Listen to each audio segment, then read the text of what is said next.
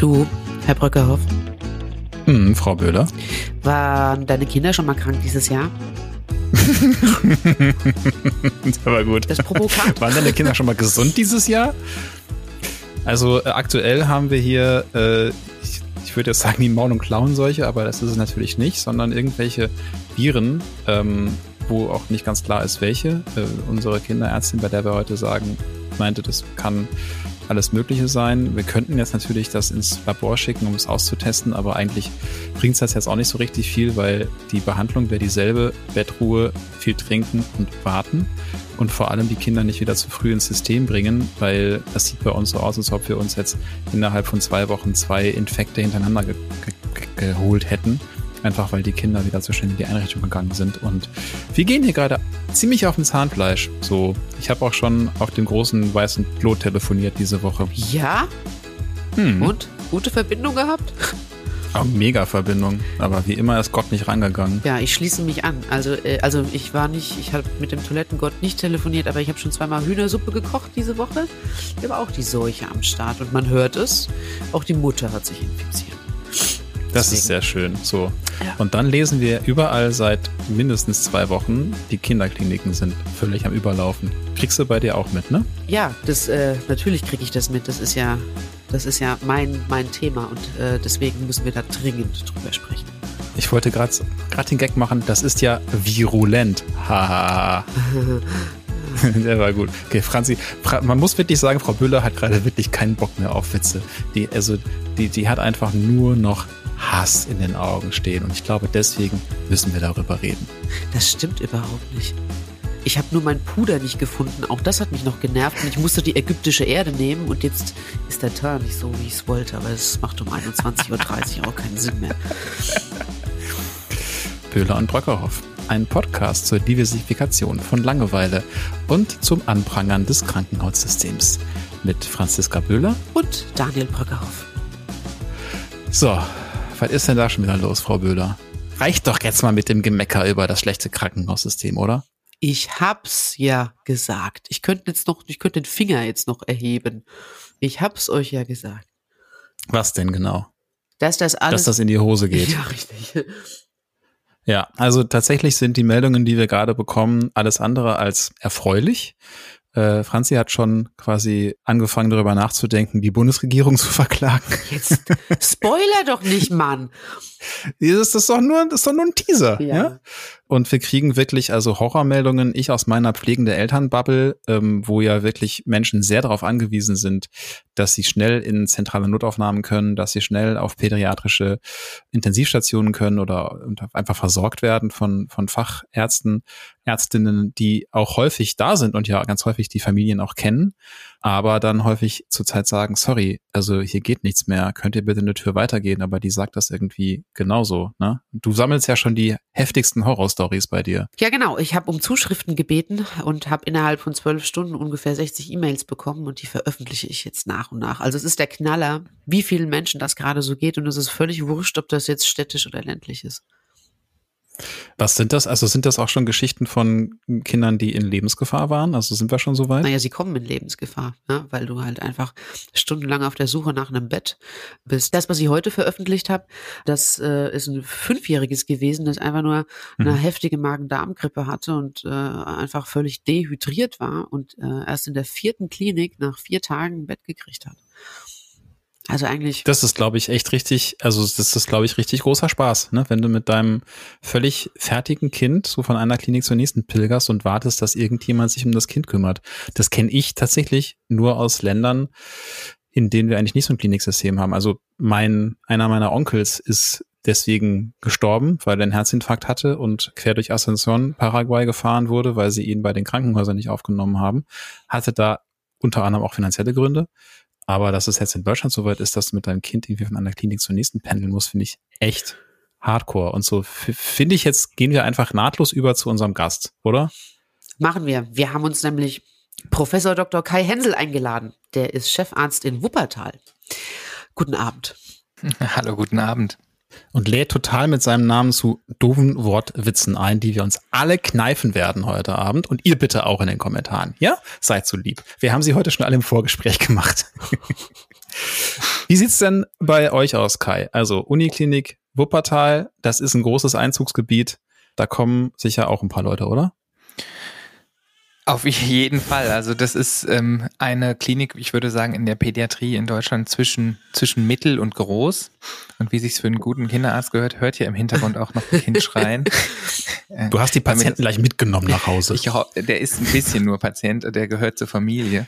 ähm, und der, ich, der ist auch gut versorgt, auch gerade von einer professionellen äh, Kinderärztin und Krankenschwester, die in einer Person die, und jetzt wird's auch gerade ruhig, also besseres Gefühl, und der ist aber noch nicht so echt ein Patient. Mhm. Und äh, die Klinik ist eine, ja, zwischen mittel und groß, knapp 100 Betten mit einem sogenannten Perinatalzentrum Level 1. Habt ihr ja schon mit in der Hebammenfolge auch schon drüber gesprochen, was das bedeutet. Also, dass da nach unten hin sozusagen auch die unreifsten Babys geboren werden können. Und gleichzeitig ist es ähm, die einzige Kinderklinik in einem Bereich, der ungefähr eine halbe Million Erwachsene, also Menschen, Erwachsene und Kinder, den Kinderanteil davon abdeckt. Das ist jetzt nicht wenig. Auf der anderen Seite sind wir im Herzen Nordrhein-Westfalens, gibt es natürlich viele Kliniken. Man muss nicht besonders weit fahren, bis die nächste kommt, was einem aber nur so viel bringt, wenn die natürlich auch alle voll sind. Aber ist das bei euch schon so, dass ihr dann auch sagen musstet, sorry, bitte einmal weitergehen? Äh, das ist, glaube ich, in ganz Deutschland regelmäßig äh, an der Tagesordnung im Moment. Bei uns ist es so, dass wir jetzt noch nie ein, ein krankes Kind nicht versorgen konnten. Deswegen, ähm, es ist aber schon so, dass wir wirklich bis über alle beide Ohren voll sind und regelmäßig zum Beispiel auch auf die Intensivstation Patienten aufnehmen, die aber gar nicht auf die Intensivstation müssen. Ähm, solange wir diese Betten noch haben, weisen wir natürlich keinen ab. Ein Notfallbett will man sich schon frei halten. Und es passiert schon, dass man einen Patienten auch aus der Notaufnahme nicht direkt auf Station hochkriegt, weil da einfach noch kein Bett frei ist. Auch dann wird keiner entlassen, der, der jetzt noch krank ist und eigentlich stationär sein muss. Aber klar, auf die Entlassung muss man dann warten, wenn die geplant ist. Und ähm, das stellen sich viele dann auch etwas anders vor, als das idealerweise abläuft. Ist es wirklich so, dass äh, RSV dieses Jahr äh, mörderisch grassiert oder haben wir eine ganz normale Welle? Wie ist das so erfahrungsgemäß dieses Jahr? Sowohl als auch. Also RSV ist ja ein Virus, das vor allem kleine und kleinste Kinder ähm, besonders krank macht, größere nicht so sehr. Und da ist es schon so, dass die, die RSV-Welle, das lesen wir in allen Medien, hören wir in Berichten von, von Fachkollegen. Und sehen wir eben auch selber in unserer Klinik, dass das einfach schon deutlich mehr Patienten sind, als es in den letzten Jahren waren. Und dazu kommen aber auch die, die Nicht-RSV, also die sonstigen, auch Influenza, also die Grippe aktuell. Es ähm, gibt einfach wirklich viele Fälle. Viele davon sind jetzt nicht krank bedroht, so dass man sich um das Ableben ähm, sorgen muss. Aber die überfluten natürlich auch die Kinderarztpraxen, die, die, die Notfallambulanzen. Und die machen es uns umso schwerer, die wirklich Kranken dann rauszufischen. Das muss man schon sagen. Das hat unsere Kinderärztin uns auch äh, mit auf den Weg gegeben heute quasi, als ich bei ihr war mit unseren beiden Kindern, die irgendwie fiebrig sind und nicht so ganz beieinander. Und sie meinte, also wenn darüber sprecht, dass es den Kinderkliniken nicht gut geht, spricht, sprecht auch über die niedergelassenen Ärzte, weil die hat äh, so einen halben Kassensitz äh, im Norden von Hamburg und die hat mir letzt, die hat mir dann gesagt, sie hatte an einem Tag 50 Scharlachfälle. Und dann habe ich gedacht so, dann waren, wie, wie 50, also wie viel, wie viele Kinder hatten sie denn an einem Tag? Da meinte sie, ja, 120. Ich habe die, ich habe 120 Kinder an einem Tag durch diese Klinik, durch diese Praxis geschleift. Ich habe die im drei vier Minuten Tag abge, abgefrühstückt. So und das sind einfach Zahlen und das meinte sie. Also RSV ist es nicht nur, sondern es ist ein munteres Potpourri von allem, was was man so haben kann. Also es ist auch Corona, es ist RSV, es ist grippale Infekte, es ist Influenza, es ist Scharlach, äh, es ist Adeno, ähm, es sind Noro, äh, Viren. Also alle Viren, die man so haben kann, scheinen gerade durch die Gegend zu hüpfen. Und dann ging bei mir gleich in der Community die Diskussion los, scheint an Corona zu liegen, aber woran denn jetzt? So, ne? War es die Maßnahmen? Haben uns mit den Masken quasi das Immunsystem geschrottet oder woran liegt das? Also ähm, wissenschaftlich gesehen muss man sagen, ist das jetzt nicht bewiesen. Man kann natürlich von Hypothesen ausgehen und ähm, man geht schon davon aus, dass sich einfach alle viel geschont haben. Also das Immunsystem, wenn man das jetzt ähm, etwas salopp sagen will, wenig trainiert hat. Und jetzt ist es einerseits so, dass immer weniger Masken getragen werden, immer, immer mehr Kontakt gibt und dann hat man eben auch mehr Kontakt zu allen möglichen Viren und Bakterien. Wobei ähm, dieses Trainingsding, das habe ich irgendwie schon bei einem Immunologen so rausgehört, das hören die nicht gerne, ne? So Training. Deswegen habe ich das auch jetzt in Anführungsstrichen gesetzt. Aber wenn man sich jetzt hier kurz fassen will, kann man das grob so sagen, dass, ähm, dass einfach wir uns ganz viel geschont haben. Und dann kommen jetzt dazu Kinder, die ein, zwei Jahre alt sind, die, die sind in ihrem ganzen Leben eben noch nicht diesem diesem Virom der Gesamtheit aller Viren so exponiert, wie das eben andere sind. Das ist diese Kinder, das, heißt, das ist diese Kindergartenzeit, das ist diese Krippenzeit, das ist die Hölle. Und dann sind die nur krank bis vier. Durchweg. Das, das ist korrekt und das ist ja auch normal. Ähm, wenn wir uns so nach, ich meine, nach Corona haben ja jeder von uns, wenn man, manchmal kriegt man noch so eine Hand ausgestreckt und denkt sich, soll ich die jetzt eigentlich nehmen oder nicht? Oder ist es jetzt viel zu viel zu schmutzig, wenn mhm. man dann so ein Kind aus der Krippe abholt und die sich gegenseitig die Nase mit den Ärmeln abputzen und so. Das ist so ein bisschen das Gegenteil von allem, was wir oh, meine, geglaubt haben. Meine jüngste. Tochter heute, also da ließ es aus der Nase raus und dann nahm sie das mit der, mit der Hand und stopfte sich das in den Mund. Und da war es bei mir vorbei. war, da war ich wirklich durch. Also das ist, das ist, ja, aber das machen die ja alle gegenseitig wahrscheinlich so, ne? Also das ist, äh, das ist, soll ja auch so sein. Also das ist ja ein normales Aufwachsen. Ja, sorry, dass ich da so ein bisschen äh, sensibel war. Also ich fand es einfach nicht mehr schön. Ich habe auch alle, alle möglichen Körperausscheidungen in Betten und in Klamotten gehabt in den letzten Tagen. Aber es ist ja quasi so, das habe ich dann auch irgendwo zwischendurch gelernt. Also diese, unser Immunsystem ist quasi nicht, nicht abgedatet worden, was es so gibt. Die, die, die Kinders, die Kleinen haben überhaupt noch kein Update bekommen und das staut sich jetzt so ein bisschen. Ne? Also so als ob man zwei Jahre lang niemanden einschult und dann kommen sie alle auf einmal in die erste Klasse, beziehungsweise alle auf einmal in die Kinderklinik. Das ist auf jeden Fall ein, ein großer Punkt im Moment. Ein weiterer ist auch, dass einfach immer weniger Familien mit ihren ihren Eltern, also Oma und Opa, so zusammenwachs äh, wohnen, die dann einfach gesagt haben, komm, gib her, ich kümmere mich, ich mache das, da mache ich jetzt hier Zwiebelwickel oder sowas. Das heißt, die Schwelle, den, den Arzt oder die Klinik aufzusuchen, die ist sehr niedrig. Ähm, komm, komm, also, gib her, ich leg das Kind in Hühnersuppe ein. ja, kennst du das nicht? Kennst du, hast du nie Zwiebelpäckchen auf den Ohren gehabt? Doch, ich hab's gehasst. Oh. Ja, und vor allem, wie du, ich musste so in die Schule gehen, ja, nix zu Hause bleiben. Also, fahr, setz dich mal in den Schulbus mit dem Ding, das machst du nicht Ich dachte, Freunde. du musstest dich gesund beten.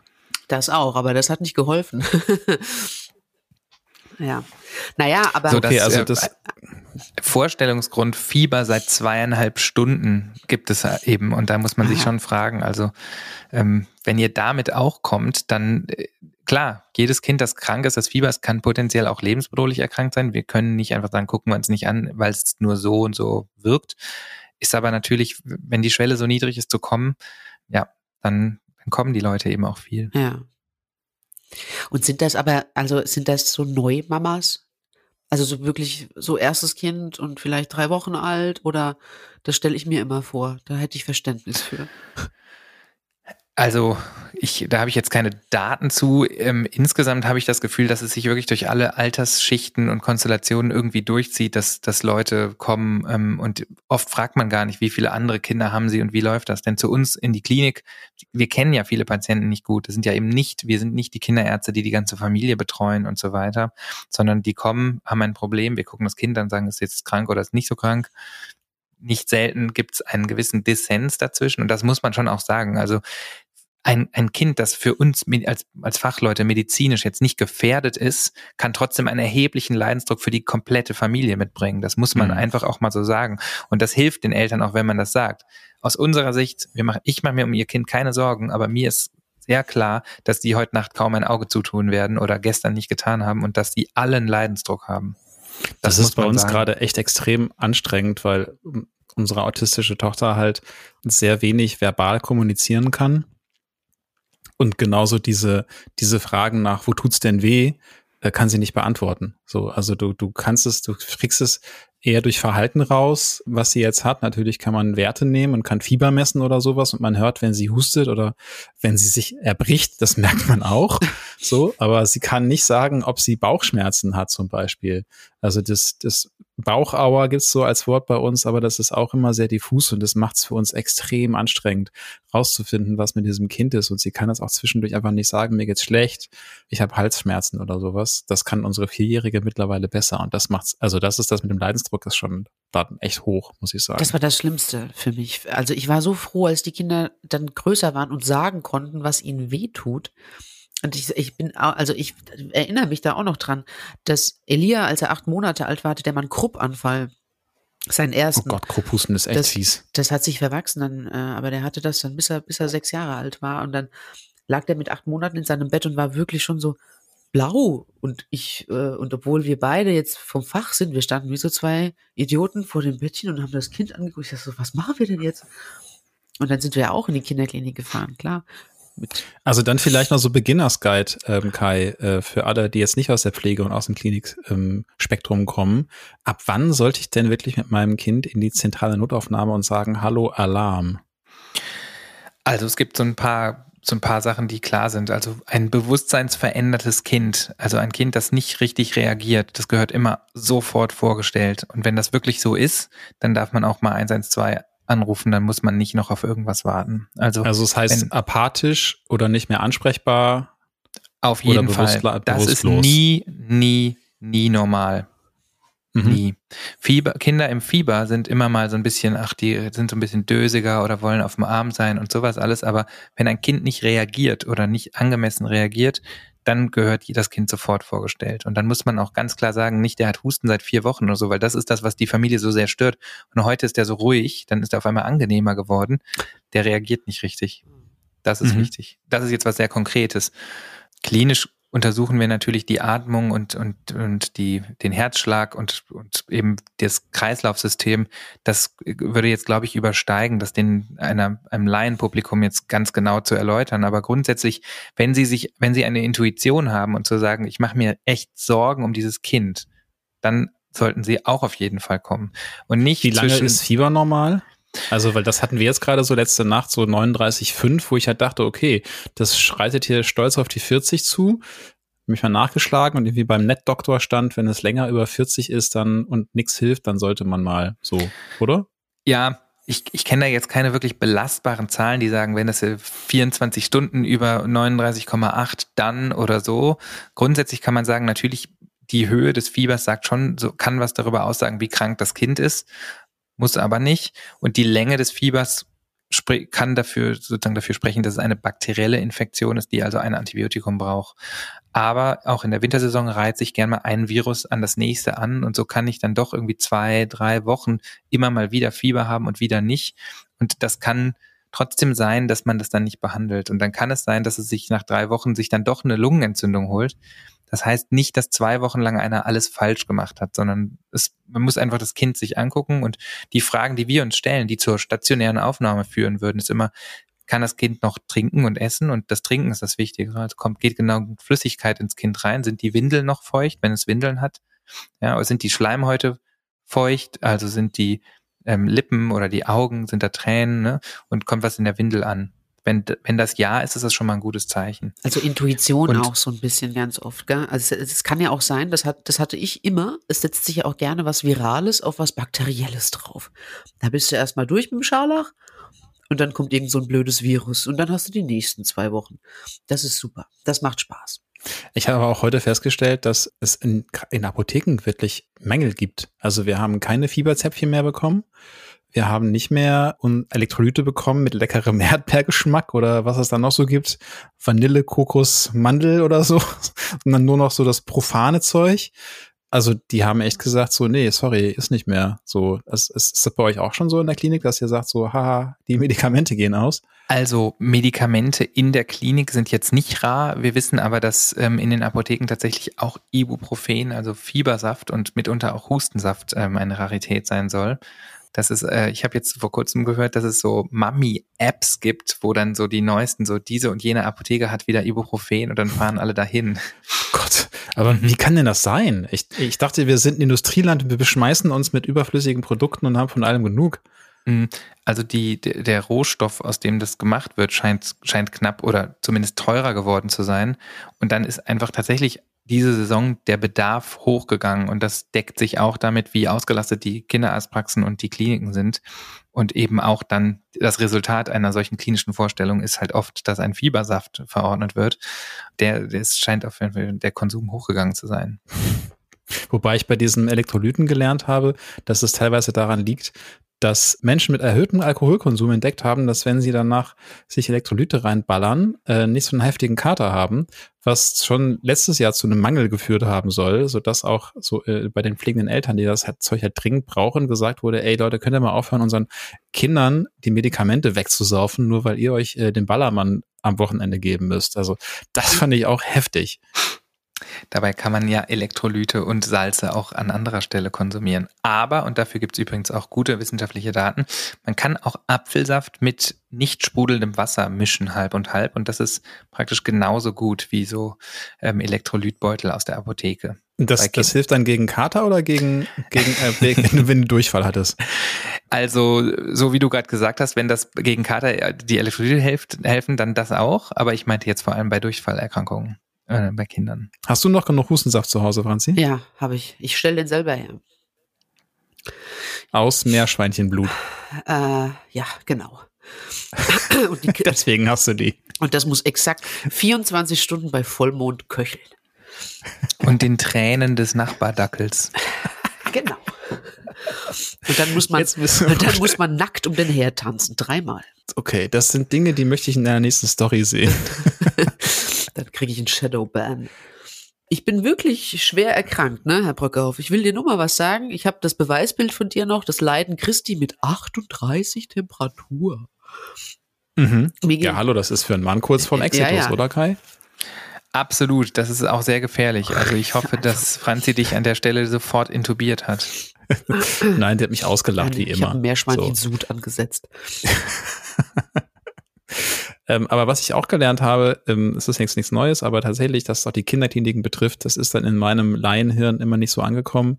Ihr seid ja eh schon am Krückstock in der Kinder Kinderklinik-Sphäre, so in den letzten Jahren. Gut, Pflegepersonal fehlt sowieso überall. Aber was ist denn das besondere Problem bei euch? Ist, wir haben ja auch einen eigenen Podcast, ähm, den, äh, der heißt die Expertise Piraten und da haben wir jede, alle zwei Wochen einen Gast und am Ende fragen wir eine Frage, nämlich wie können wir die Kinder, die Krankenversorgung von Kindern hierzulande verbessern. Und praktisch jeder Gast sagt genau das Gleiche, nämlich wir, es muss mehr Geld gesteckt werden in die Versorgung von Kindern und Jugendlichen in Deutschland. Also da sind sich wirklich alle einig, egal ob die an der Uniklinik oder in einer normalen kleinen Klinik arbeiten oder in der Praxis. So auf die Frage, ähm, was, was ist das Problem? Kinder sind einfach viel aufwendiger zu behandeln. Ja, also zum Beispiel, wenn du einem Zweijährigen Blut abnehmen willst, dann kannst du dem nicht einfach Blut abnehmen, sondern das musst du, die Eltern müssen viel länger aufgeklärt werden. Du kannst es nicht einfach machen. Ja, der hält dir nicht den Arm hin. Du musst jemanden, der das irgendwie mitmacht alle möglichen Eingriffe, Bildgebung muss vielleicht in Sedierung erfolgen oder so. Man muss Kinder auch betreuen. Nicht immer können die Eltern mit stationär aufgenommen werden. Das heißt, der, der Aufwand, ein Kind durch so einen Klinikalltag zu schleusen, vielleicht sogar in OP oder in, in MRT, ist einfach viel, viel höher als für Erwachsene.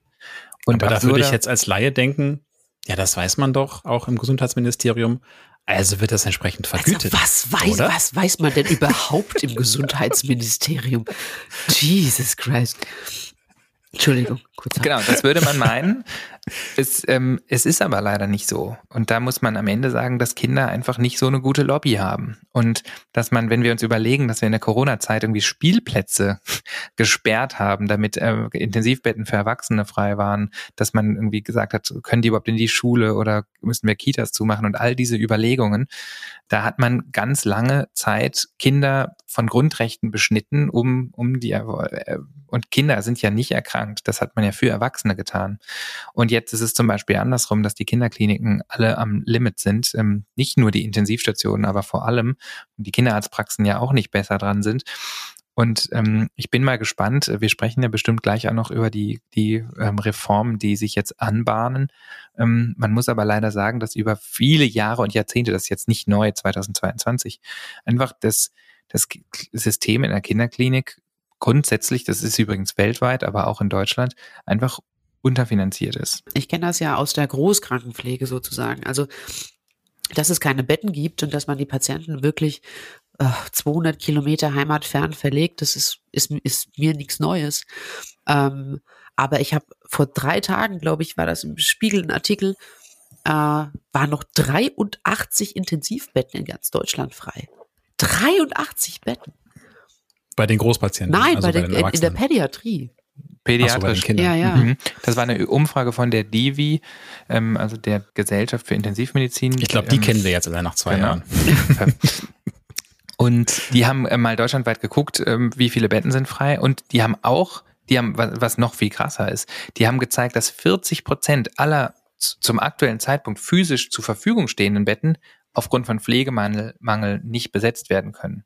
Das heißt, wir haben und fast jede Klinik musste innerhalb der letzten Woche einmal einen Patienten abweisen, den sie hätte nehmen müssen oder sollen aus medizinischen Gründen.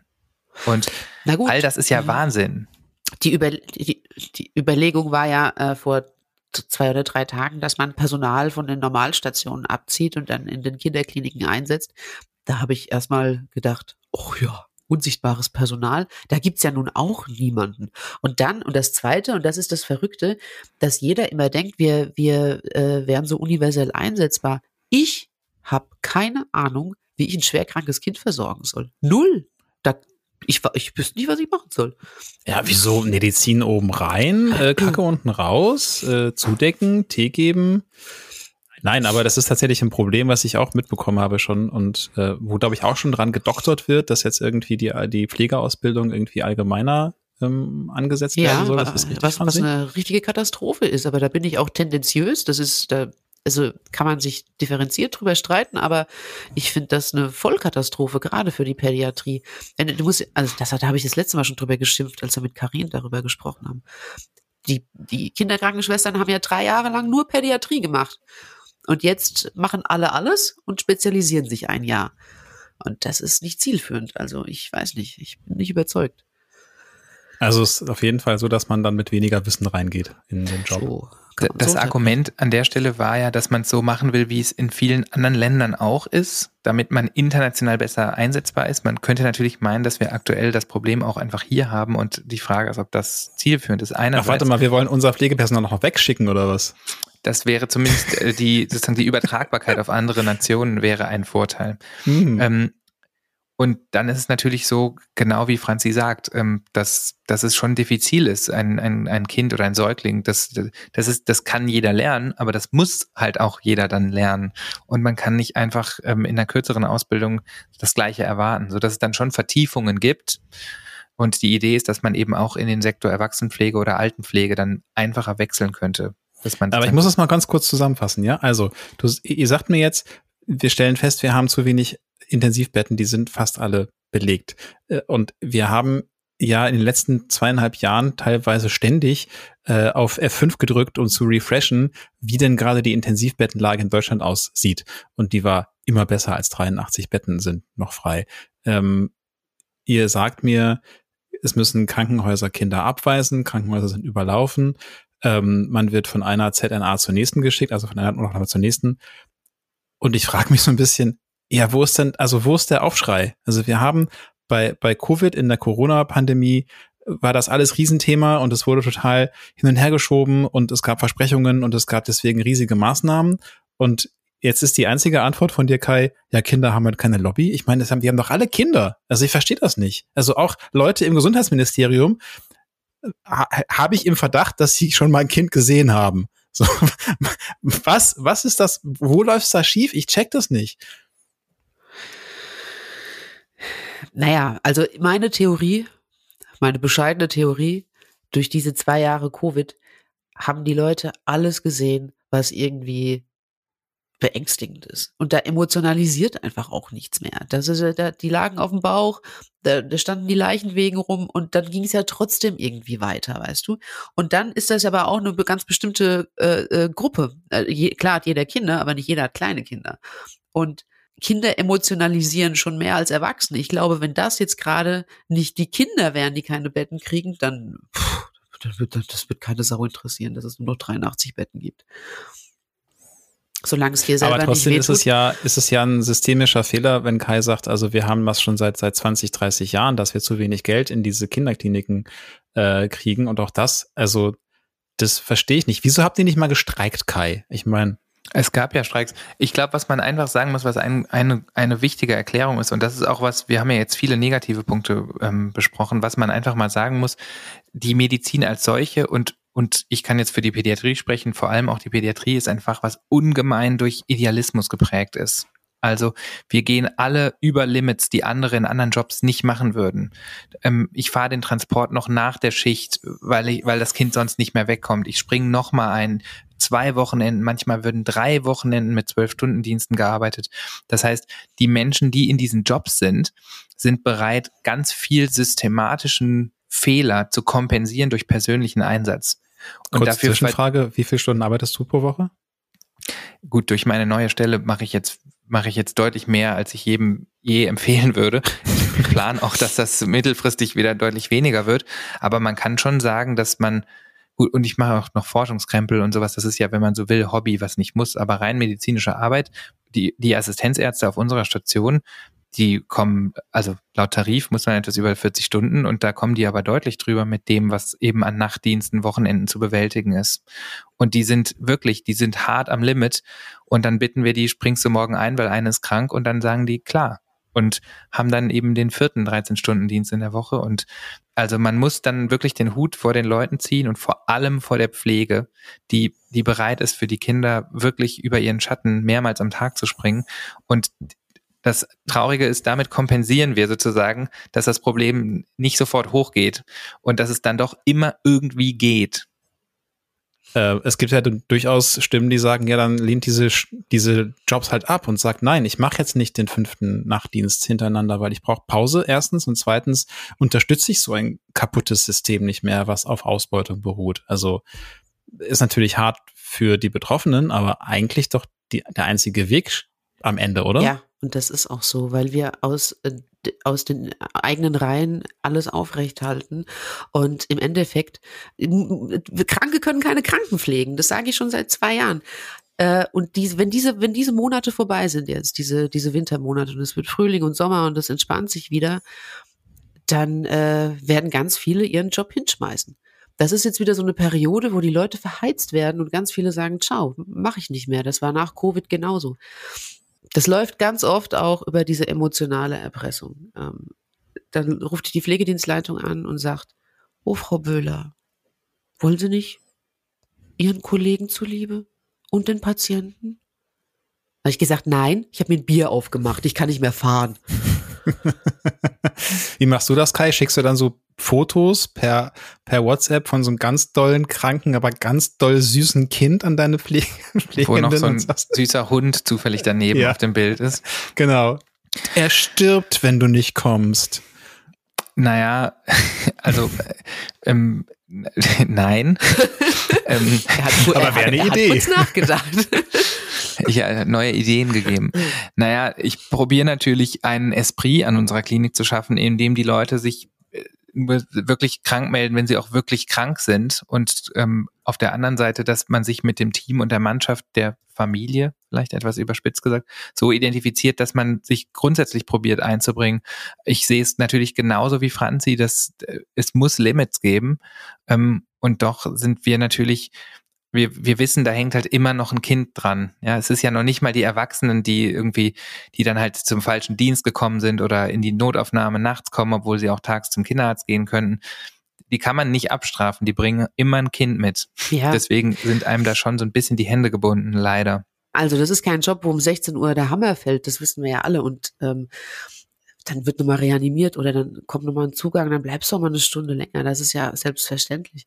Aber dieses dritte Wochenende hintereinander oder vielleicht gar kein Wochenende haben im Monat.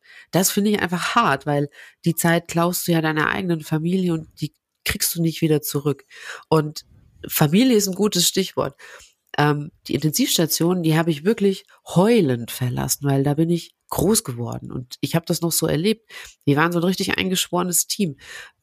Das ging Hand in Hand, wir konnten uns aufeinander verlassen, aber mittlerweile zerschlägt sich das ja auch alles richtig hart äh, durch die Zeitarbeit. Das soll jetzt kein Diss sein, aber ähm, ich, ich fand das immer sehr wurzellos dann mit der Zeit, weil es, es, es war nicht mehr so, also es waren dann immer Menschen da, die, die waren neu, die kanntest du nicht und und dieses familiäre, dieses verlässliche, das ist so ein bisschen verloren gegangen bei uns, also bei, bei uns zumindest war das so. Also bei uns würde ich sagen, ist das zum Glück nicht so, aber es ist natürlich auch, es erfordert, dass viele Leute auch wirklich hart daran arbeiten ne? und dass man sich gegenseitig Nachrichten schreibt und auf dem Schirm hat und dass man wirklich probiert, aktiv jeden Tag noch weiter zusammenzuwachsen. Und also jetzt bin ich erst seit zwei Monaten da, aber ich bin mir sehr bewusst, äh, jeden Tag, ich muss dafür sorgen, dass hier die Leute echt was lernen, dass die ausgebildet werden, dass wir miteinander sprechen, dass wir uns in die Augen gucken und dass wir uns richtig als Team verstehen und hier in guter Atmosphäre zusammenarbeiten. Also wir verbringen hier so unglaublich viel Zeit mit. Das muss einfach Bock machen, da zu arbeiten. Aber unterm Strich, wenn du sagst, also das ist unterfinanziert, das ist unterversorgt, das System, das bringt dir ja alles nichts, wenn du, wenn am Ende des Jahres der Controller zu dir kommt, die ja mittlerweile ja auch an den Krankenhäusern sagt und sagt, hier, Herr Professor Hensel, da haben sie mal schön dickes Minus gemacht, äh, das geht so nicht. Mhm. Ähm, was machst du denn dann? Ähm, also viele Kinderkliniken machen übrigens Minus und das wird einfach querfinanziert durch andere Abteilungen und das wird so hingenommen und man hat das Gefühl, eine Klinik braucht einen ein äh, braucht eine Kinderklinik und dann nimmt man das halt so mit in Kauf auf der einen Seite. Auf der anderen Seite bei uns ist es so, wir haben eine, eben eine nicht so kleine Intensivstation für auch Neue und Frühgeborene und das ähm, ist tatsächlich auch ähm, ganz rentabel. Also oder andersrum, damit querfinanzieren wir sozusagen, dass wir in den, bei den größeren Kindern einfach ähm, keinen guten Umsatz machen. Ich finde das, ich finde das echt bitter, dass man bei der Heilung von kranken Kindern von Rentabilität sprechen muss. Dass man wirklich, also dass man also steht quasi am Krankenhauseingang und sagt, ah, ein kleines Kind für eine Intensivstation. Ding, ding, ding, ding, ding. Cash, Cash, Cash, damit kann ich wieder die pulmologische Station finanzieren. Also das ist doch, das ist doch krank. Das ist bei Erwachsenen Sorry. aber das Allergleiche. Deswegen waren die Chefärzte immer, Entschuldigung, not amused, wenn sie Betten sperren mussten. Das, äh, das kostet mhm. Geld. Und da, Moment, Moment, ja, äh, das muss ich jetzt auch noch sagen. Stichwort Personal untergrenzt. Darüber denkt man ja auch nach, die ähm, aufzuweichen, ja. Also, dass man eine gewisse Anzahl von Pflegekräften hat, die nur eine gewisse Anzahl von Patienten betreuen können. Und dazu gibt's auch äh, ganz verschiedene Haltungen. Aber ich finde, dass das ein großer Fehler ist, weil wenn du, stell dir vor, du hast 17 Betten und du kannst aber nur 10 belegen, weil du nur ein gewisses Kontingent an Pflegekräften hast und die 10 versorgst du gut. Dann machst du aber alles voll und dann versorgst du 17 Scheiße. Also, mhm. das kann man sich jetzt aussuchen, äh, ne, was man besser findet. Ich, ich würde noch mal zu dem zurückkommen, was Daniel gerade gesagt hat. Ähm, in der Sache hast du natürlich absolut recht. Ähm, in der Praxis ist es jetzt so, dass ich zumindest von jeder Kinderklinik, in der ich bis jetzt gearbeitet habe, sagen kann, dass uns jetzt nicht die, die Dollarzeichen in den Augen äh, leuchten. Ähm, es, Nein, wären auch, auch nicht. es wären übrigens sehr kleine Dollarzeichen in der Pädiatrie. Ähm, äh, sondern das sind ja auch kleine Kinder. Aber es, es, ist natürlich politisch ist gewollt, dass man mit, mit Gesundheit auch Geld verdienen kann das ist ein, die Politik gibt da das sozusagen die Spielregeln vor und die Kliniken spielen dann nach diesen Regeln. Das kann man gut oder schlecht finden, aber so ist das, wenn man in Deutschland im Gesundheitssystem im Moment arbeitet. Ich fände es so, auch völlig okay, wenn es Non-Profit wäre. Ja, natürlich. Da hast du mir jetzt die Brücke gebaut zu den politischen Plänen aus dem Gesundheitsministerium. Und den Karl Lauterbach haben ja viele Menschen große Hoffnungen gelegt. Und nach einem Jahr hat er sich jetzt bewegt und es soll eine Krankenhausreform geben. Er hat heute gesagt, Stand Dienstag, 6.12. Die Medizin wird wieder in den Vordergrund der Therapie gestellt und folgt nicht der Ökonomie. Also im Grunde ist es ein kompletter, ähm, ja, ähm, Paradigmenwechsel, wie das ja heißt. Also äh, er will wieder zurück zu, zu dem System, wir bezahlen das, was nötig ist. Und das klingt für mich erstmal nach einem Plan, Frag mich aber auch, wieso kommt denn das erst jetzt? Also, weil andere Länder, die diese Fallpauschalen eingeführt haben, Australien zum Beispiel haben die relativ schnell wieder abgeschafft. Nur wir haben uns daran festgebissen wie so ein Rottweiler. Ist das jetzt schon die Frage an mich? Nee. Das wäre so ein, ja, man nennt das amerikanische Frage. Man stellt so ein Statement in den Raum und dann guckt man, wie jemand reagiert. Also, die, vielleicht muss man kurz noch für erklären, was die Fallpauschale eigentlich ist. Das wissen ja nicht alle. Ganz grob kann man sagen, bei der Fallpauschale hat man sich überlegt, zum Beispiel für eine Blinddarmentzündung verdient man diesen Wert, irgendwie 3000 Euro, sage ich jetzt einfach mal. Das weiß nicht, das würde in etwa stimmen. Und das bedeutet in etwa, dass man zwischen zwei und fünf Tage stationär liegt. Und das bedeutet diesen Aufwand und diesem Aufwand, den das im Durchschnitt macht, sozusagen steht dieser Wert gegenüber. Und das heißt also, wenn du jetzt eine Blinddarmentzündung hast und behandelt wirst und kommst schneller raus und das Bett ist schon schneller wieder frei oder so, dann hast du sozusagen warst du etwas wirtschaftlicher. Und andersrum, einer, der dann noch Probleme hat und länger bleibt, der hat halt Pech, dann der liegt trotzdem gleich lang. Du kriegst also den Pauschalbetrag, der sich im Durchschnitt rechnen soll. Also der 80-jährige Blinddarm wird wahrscheinlich ein bisschen teurer als der 13-jährige. Genau. Also es ist quasi so ein All-You-Can-Heal, ja? Also nicht All-You-Can-Eat, sondern All-You-Can-Heal. Genau, und so kann man es eigentlich gut zusammenfassen. All you can heal zu, zu einem pauschal festgelegten Preis. Früher war das ja so Tagegeld, also dann war man irgendwie vier Monate in der Klinik, weil das pro Tag irgendwas gegeben hat oder so. Jetzt wissen wir eben, es gibt einen pauschalen Betrag und dafür sozusagen ähm, kriegst du halt XY. Aber absurderweise gibt es auch eine untere Verweildauer. Das heißt zum Beispiel, für eine Bronchitis äh, ist die zwei Tage. Das heißt, ein Kind, das stationär aufgenommen wird, dann kriegst du diesen Betrag X, sag jetzt einfach um die 2000 Euro, eher weniger. Und wenn du aber unter der unteren Verweildauer bleibst, also schneller als nach 48 Stunden wieder gehst, entlassen wirst, ja, weil es dann doch nicht so schlimm war oder so, dann kriegt man Abzug. Das heißt aber, der ganze Aufwand, Blutabnahme, stationäre Aufnahme und so weiter und so weiter, der ganze Aufwand ist schon geleistet und Kinder, die dann gehen wollen oder eine Abklärung Epilepsie oder so, wenn du schnell durch bist mit deinem Programm, weil du effizient bist, dann wirst du praktisch bestraft, weil der Patient früher geht und man dann sozusagen die Argumentation, es war ja dann doch nicht so schlimm und so lang. Und, und all das führt eben dazu, dass es einfach gar keine bedarfsorientierte Finanzierung der Situation ist. Und das will er jetzt machen. Was er jetzt machen will, verschiedene Sachen will er machen. Einerseits möchte er ja bundeseinheitliche Stufen vorschlagen. Das heißt, es wird erstmal vereinheitlicht, was für eine Klinik bin ich eigentlich. Das geht von so integrierter ambulanter und stationärer Versorgung im niedrigsten Level bis hin zu mit Notfallstufen zwei, drei bis hin zur Universitätskliniker, die ja eben besonders differenziert ein großes Spektrum anbieten. Das heißt, die sind bis jetzt über einen Kamm geschoren worden, ja? Das war alles same, same. Genau. Das war, vorher war es eben DRG. Du wirst die Diagnosis Related Group, die Fallpauschale Pauschale mhm. bezahlt und egal wer dich, wer das macht, sozusagen, da kriegst du das. Das ist auch schon eine wilde Vorstellung, ne? Und, und das, das, das war's dann? Also, das jetzt einfach nur zu so sagen, verschiedene Kliniken, das kann ja nicht reichen, oder?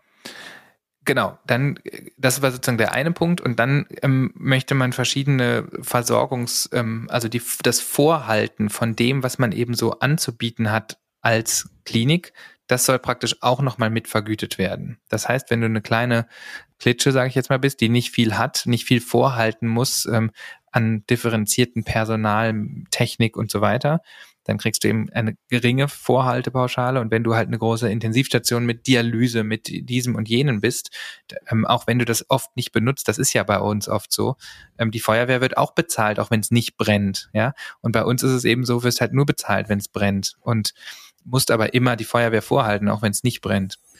Total, total geile Vorstellung. So, man bezahlt die Feuerwehr künftig nur noch nach den Einsätzen, die sie gefahren hat. Und dann wundert man sich nach fünf Jahren, dass auf einmal ganz viele Brände am Ende des Jahres passiert sind, weil die Feuerwehr sich in Eigeninitiative die Bilanz wieder schön anzünden muss. So, ne? Äh, also so ein bisschen klingt das ja für, für mich. Es lädt ja quasi dazu ein, dass du anfängst mit diesen ganzen komischen Fallpauschalen, die du da hast und mit den Möglichkeiten rumzutricksen, damit du möglichst hinterher auf ein wirtschaftliches Ergebnis kommst und nicht im, dass du im Sinne der Patienten handelst. Genau. Also ist ja was, was man sich auch grundsätzlich anders vorstellen würde, dass es ideal wäre. Und als weiteres werden jetzt so Leistungsgruppen definiert und diese Leistungsgruppen bedeuten praktisch, wie differenziert ich zum Beispiel eine onkologische Behandlung habe oder nicht habe. Das ist dann so eine Leistungsgruppe. Und ähm, die das gepaart mit dem, was man an Vorhaltepauschale hat und eben wie differenziert dieses Klinikum als solches aufgestellt wird, kann man dann praktisch ein gewisses Spektrum anbieten und das soll dann eben differenziert vergütet werden. Und was man auch noch sagen muss, dass es jetzt von diese klassischen Fallpauschalen hingehen soll zu der Vorhaltung und der DRG gemeinsam und in der, im Fall der Pädiatrie soll dann nochmal 20 Prozent mehr pro DRG ausgeschüttet werden, als auch wieder so eine Art pauschale Lösung. Es ist ja aufwendiger, dann kriegt man eben auch mehr in der Kinderheilkunde. Aber wie ein Kind macht mehr als 20 Prozent mehr Arbeit als ein Erwachsener. Ich, ich musste auch schmunzeln. Ich meine, das ist jetzt heute alles erst veröffentlicht. Ne? Was das in der, in der Breite dann wirklich bedeutet, das haben viele jetzt, glaube ich, noch in der kurzen Zeit noch nicht durchdrungen. Im Zweifel gibt es jetzt erstmal mehr Geld und das ist ja schon mal richtig. Und was man schon auch sagen muss, das ist ja sehr diffizil für ganz viele verschiedene Bereiche. Jetzt soll in einer Reform das gesamte Gesundheitssystem verändert werden. Das ist jetzt keine leichte Lösung. Also man muss ihm schon auch ein bisschen sagen, klar, er hatte Zeit und so weiter und das muss die PS jetzt auch auf die Straße bringen. Aber wie bei Corona, auch hier wird es nicht die eine Lösung geben, die sofort anwendbar, leicht umsetzbar ist und dann auch für alle, jeder wird immer einen Fall und sehe ich jetzt schon in den Medien, dass man den einen Fall bringt, der dann aufgrund dieser Reform auf einmal schlechter vergütet wird. Das wird ja auch irgendwie passieren. Da muss man dann, glaube ich, auch ein bisschen differenziert hingucken. Franzi, ist das jetzt für dich, die du ja immer das, das quasi schon das Totenlied auf das Krankenhaussystem Na, singst? Dramatisier's so? mal nicht so das. Ah, komm, also mit, mit Pauken und Trompeten und mit schweren Bassgitarren, ja, und mit Rammstein-Verstärkerboxen Ja, so hört sich ähm, schön an. Besingst du, besingst du immer das Ende unseres Krankenhaussystems und wir werden eh alle verrecken ja. und in unserem Code auf einer nicht mehr das besetzten Intensivstation. Hast du jetzt gesagt, aber den Löffel abgeben. Klingt das jetzt nach einer Lösung für dich? Nein, weil das System ist am Arsch. Das ist schon, es ist schon einfach so. Also es ist so wir haben zu wenig Leute und die wachsen nicht auf Bäumen und äh, diese Reform, ich weiß nicht, wann wird das durchgehen? Das dauert jetzt auch wieder ein Jahr oder zwei und dann kommt noch eine, eine App und dann haben wir alle wieder mehr Bürokratie äh, an der Backe. Das ist ja auch ein Grund, dass, äh, dass es keine Betten gibt, weil es natürlich auch von Jahr zu Jahr weniger Pflegekräfte gibt, die diese Betten betreuen können. Deswegen, das ist, das spielt ja auch mit rein, dass es gerade so eine Bettenknappheit gibt. Das ist halt wieder so eine Symptombehandlung. Ne? Also ich bin da nicht ganz so positiv, aber. Echt? Also für mich klingt es eher nach einer Ursachenbehandlung. Also weil die Ursache ist ja ein etwas in die falsche Richtung laufendes Vergütungssystem, oder Kai? Ja, ja, natürlich, aber das ist ja nur ein, ein Teil des großen Ganzen. Das ist, es gibt ja nicht den einen genau. goldenen genau. Weg. Ja? Also du kannst ja nicht sagen, damit ist dann alles geregelt.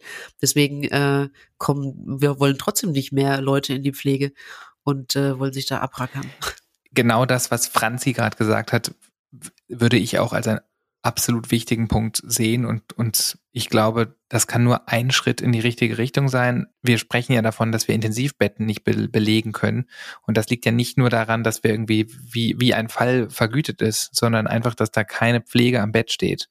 Und jetzt geben, gibt die Pflege in Kinderkliniken schon Vollgas und wird zu wenig bezahlt und zu wenig honoriert und das muss sich einfach ändern. Wir müssen die Pflege einfach besser bezahlen. Es muss ein Job sein, der attraktiv wird. Noch attraktiver, als es schon ist. Großartig. Das, das hast du jetzt noch klug hinterhergeschoben. das musstest du jetzt sagen als neuer Chef. Nein, das meint er naja, auch so. Ich, ich, pass auf, ich meine das wirklich so. Also, das ist ein Job, der, der gigantisch ist. Sowohl also Kinderarzt als auch Kinderkrankenschwester oder Gesundheits- und Kinderkrankenpflegerin ist ein, ein Job, der sehr, sehr erfüllend sein kann. Aber er muss halt einfach für die viele Zeit und die viele Verantwortung, die man hat, muss er halt auch angemessen einfach finanziert sein. Punkt. Mhm. So, ich glaube, damit kann man den Sack zumachen, oder? Schmeißt Geld, liebes Gesundheitssystem. Zu uns. Also, ich bin, bin tatsächlich mal wieder milde schockiert gewesen, als ich die letzten Wochen gelernt habe, was in unseren Kinderkliniken so abgeht, was da irgendwie alles schief läuft. Ich bin ähm, nur latent beruhigt, dass da jetzt was getan wird weil ich tatsächlich auch befürchte, wie Franzi das sagt, dass es teilweise schon zu spät ist. Ähm, aber es ist in ganz vielen Bereichen gerade schon. Deswegen versuche ich teilweise wirklich die Augen zuzumachen und la la la zu singen, in der Hoffnung, dass es irgendwann wieder vorbeigeht dass nicht die nächste Katastrophe kommt. Aber ich bin total hoffnungsfroh, wenn ich sehe, dass Menschen wie Kai sich den weißen Kittel umschnüren und sich ins Gemenge und Gedränge stürzen. Hast du noch ein warmes Wort, Franzi? Ja, du hast mich vergessen. Ja, und Franzi natürlich auch. Hallo? Also, wegen dem paar Aber Monaten wir reden gerade über die Kinderklinik. Ja, das ist natürlich wieder so süß, ne? Ach. Genau, das sind, das ist das mit den großen Kulleraugen. Ja. Nein, das ist schon so, aber ich kann es halt nur wiederholen irgendwie. Das haben wir alle gewusst. Ja, da bin ich wieder wie meine Großmutter und äh, hier schwing den Zeigefinger. Das, das haben wir gewusst, das war klar, dass das passiert und jetzt müssen wir halt Gas geben, ne? Ja, wenn ich hab's halt immer gesagt. ich hab's immer gesagt. ja, ja, so ist das, ne?